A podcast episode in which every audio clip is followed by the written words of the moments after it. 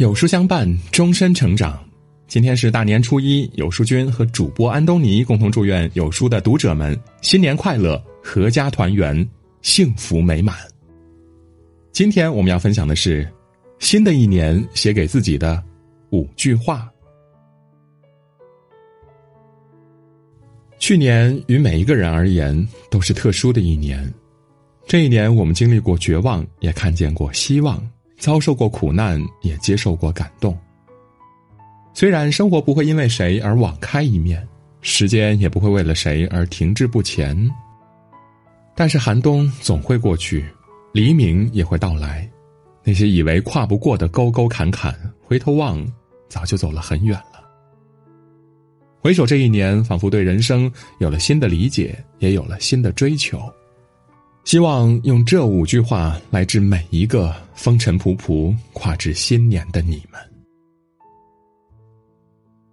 第一句，关于欲望，人心欲壑难填，切忌贪婪。作家尤素福·西巴伊说过：“假如人能够遏制住自己的种种欲望，过着无求的生活，那么他才算主宰了自己的生活，掌握了自己的命运。”人人都有欲望，这本无可厚非，但应该注意的是。欲壑难填，一定要适可而止。别让欲望蒙蔽了双眼，摧毁情谊，成为你难以磨灭的负累。听过这么一个故事：古时有两位友人闲来无事，去附近林子里溜达，没走多久就看见远处闪着光，于是向着光寻去。结果发现那儿埋着一堆黄金，两个人甚是惊喜，讨论着如何把金子拿回去。其中一人说：“白天不安全，你先取些饭菜来，我在这儿看着，等到天黑吃完饭再一起拿回去吧。”留下的人心想：“等他一回来，就拿木棒把他打死，黄金就归我一个人的了。”回去拿饭的人想：“我要偷偷的在他的饭里下毒，他死了，黄金就全都是我的了。”拿了饭菜的人呢，一如计划般的回到树林，就被留下的人从后面狠狠的用木棒打死了。留下的人以为黄金都是自己的了，开心的吃起了饭菜，不一会儿就感到非常难受，这才知道自己中了毒。因为内心的贪念和欲望，往日好友最终成为死敌，自相残杀。生活中有太多人，有了钱想要名，有了名就想要利。殊不知，人为财死，鸟为食亡。人活着，切记别追求太多，贪婪太多，要学会知足常乐。只有减少对外界事物的渴求，专注内心的丰盈，才是实现幸福的捷径。凡事皆有度，过则灾。唯有把握分寸，守好底线，才能给人生一个满意的答卷。第二句，关于感情，与其勉强，不如放手。知乎上经常看到网友分享自己的感情困扰：我很爱他，愿意为他付出所有，但是他却对我忽冷忽热。我们吵架分手好几次了，但每次我都控制不住，主动求和。我们在一起已经没有以前快乐，但我还是不想放手，怎么办呀？生活中，我们为人处事总是有自己的底线和原则，但是却偏偏最容易在感情这件事儿上昏了头。明明知道强扭的瓜不甜，但还是想剥开了尝一尝。可是，即便尝到了各种酸楚，还是不忍心扔掉。张小娴曾说。一个人最大的缺点不是自私、多情、野蛮、任性，而是偏执的爱一个不爱自己的人。感情一定是建立在双方自愿的基础上的。如果彼此不再吸引，就算勉强同住在一个屋檐下，心也靠近不了半分的。无论是勉强自己接受一个不爱的人，还是勉强别人接受你的爱，最终都会让两个人陷入对彼此的埋怨中，自然没有幸福可言。不合适的感情，与其勉强将就，不如潇洒放手。过程可能会很难，但总会过去。毕竟，只有挥别错的人，才能和对的人相逢。你要相信，前方会有那么一个人出现的，许你的爱不再是空欢喜一场。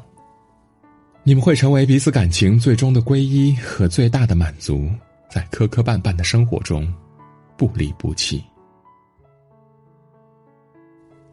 第三句，关于父母，父母老矣，对他们的爱别来得太晚。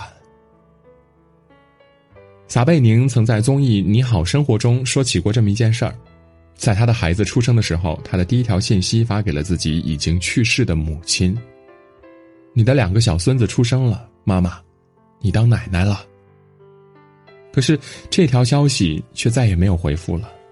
言语间尽是他对母亲的思念，以及母亲参与不了自己如今生活的遗憾。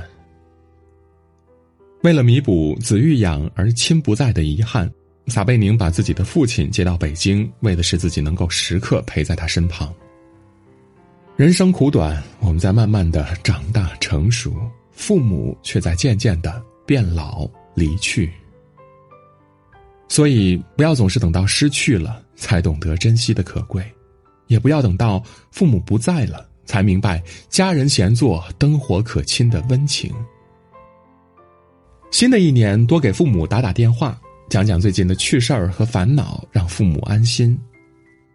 新的一年，常回家看看，听一听父母的唠叨，珍惜这难得的相聚时光。趁一切还来得及，用行动证明父母在自己心目中的分量；用陪伴，给予父母更多的宽慰；及时去爱，不留遗憾。第四句，关于健康，爱惜身体，健康才是最值得炫耀的资本。这一年看过了太多疾病和死亡，才明白健康的可贵。回望过去，开始后悔当初把健康抛诸脑后，熬夜加班透支身体，开始害怕身上的小伤小痛会加剧恶化，成为家庭沉甸甸的重担。智者有言：人一生可以干很多蠢事儿，但是最蠢的一件事儿就是忽视健康。有多少人是在失去健康之后，将满腔的后悔、遗憾，都化成了吐不尽的叹息？复旦教师于娟被确诊为乳腺癌之后，开始反思：为什么我得了癌症呢？并把自己的思考写进生命日记《此生未完成》中。他在书中写道：“得了病之后，我才知道，人应该把快乐建立在可持续的、长久的人生目标上，而不应该只是去看短暂的名利权情。以此来告诉大家健康的重要性，给大家更多警示。”诚以为然，相较名利权情这些虚妄之物，健康才是人生的财富，才是值得炫耀的资本。新的一年，时刻要求自己，不要再以健康为筹码去换取任何事物，让放纵不良的日常成为过去，定期的健身运动，规律饮食，保证睡眠，养成好的生活习惯，为今后储存健康，降低自己的情绪成本。不为别人的言行而生气，不为无意义的事情消耗心情，保持情绪稳定，维持心理健康。只有身体健康了，我们才更有资格去享受拥有的一切。愿以后的每一年送给自己最大的礼物，就是一份健康的体检报告。第五句，关于人生，平凡和不完美也值得被热爱。你是否也曾想过自己要轰轰烈烈的过完一生呢？在同龄人中出类拔萃，成为父母的骄傲，行业中的榜样，走遍世间美景，尝遍人间美食。然而现实却是，自己不过是芸芸众生中的一员，干着九九六的工作，没有成为父母的骄傲，没有诗和远方，只能偏安一隅。我们终归没有活成自己当初期待的那样。朴树在《平凡之路》中唱道：“我曾经拥有这一切，转眼都飘散如烟。我曾经失落、失望、失掉所有方向，直到看见平凡，才是唯一的答案。你迟早会明白的，轰轰烈烈是人生的惊喜，平凡和不完美才是人生的常态。闲暇时和好友推杯换盏聊聊天儿，难过时听听父母的唠叨求个安慰，压力大时家里一盏为自己而亮的灯和一碗温热的饭。这些看似平淡无趣的生活片段，都在真切的让我们体会着别样的温暖和爱意。其实，不管是轰轰烈烈的炙热，还是平凡半满的知足，生活的目的都在于感知幸福。作家罗兰说：“一个人能从日常平凡的生活中发现快乐，就比别人幸福了。”新年已至，愿所有磨难终将过去。所有期盼皆会实现，在平凡的生活里，活出不平凡的精彩。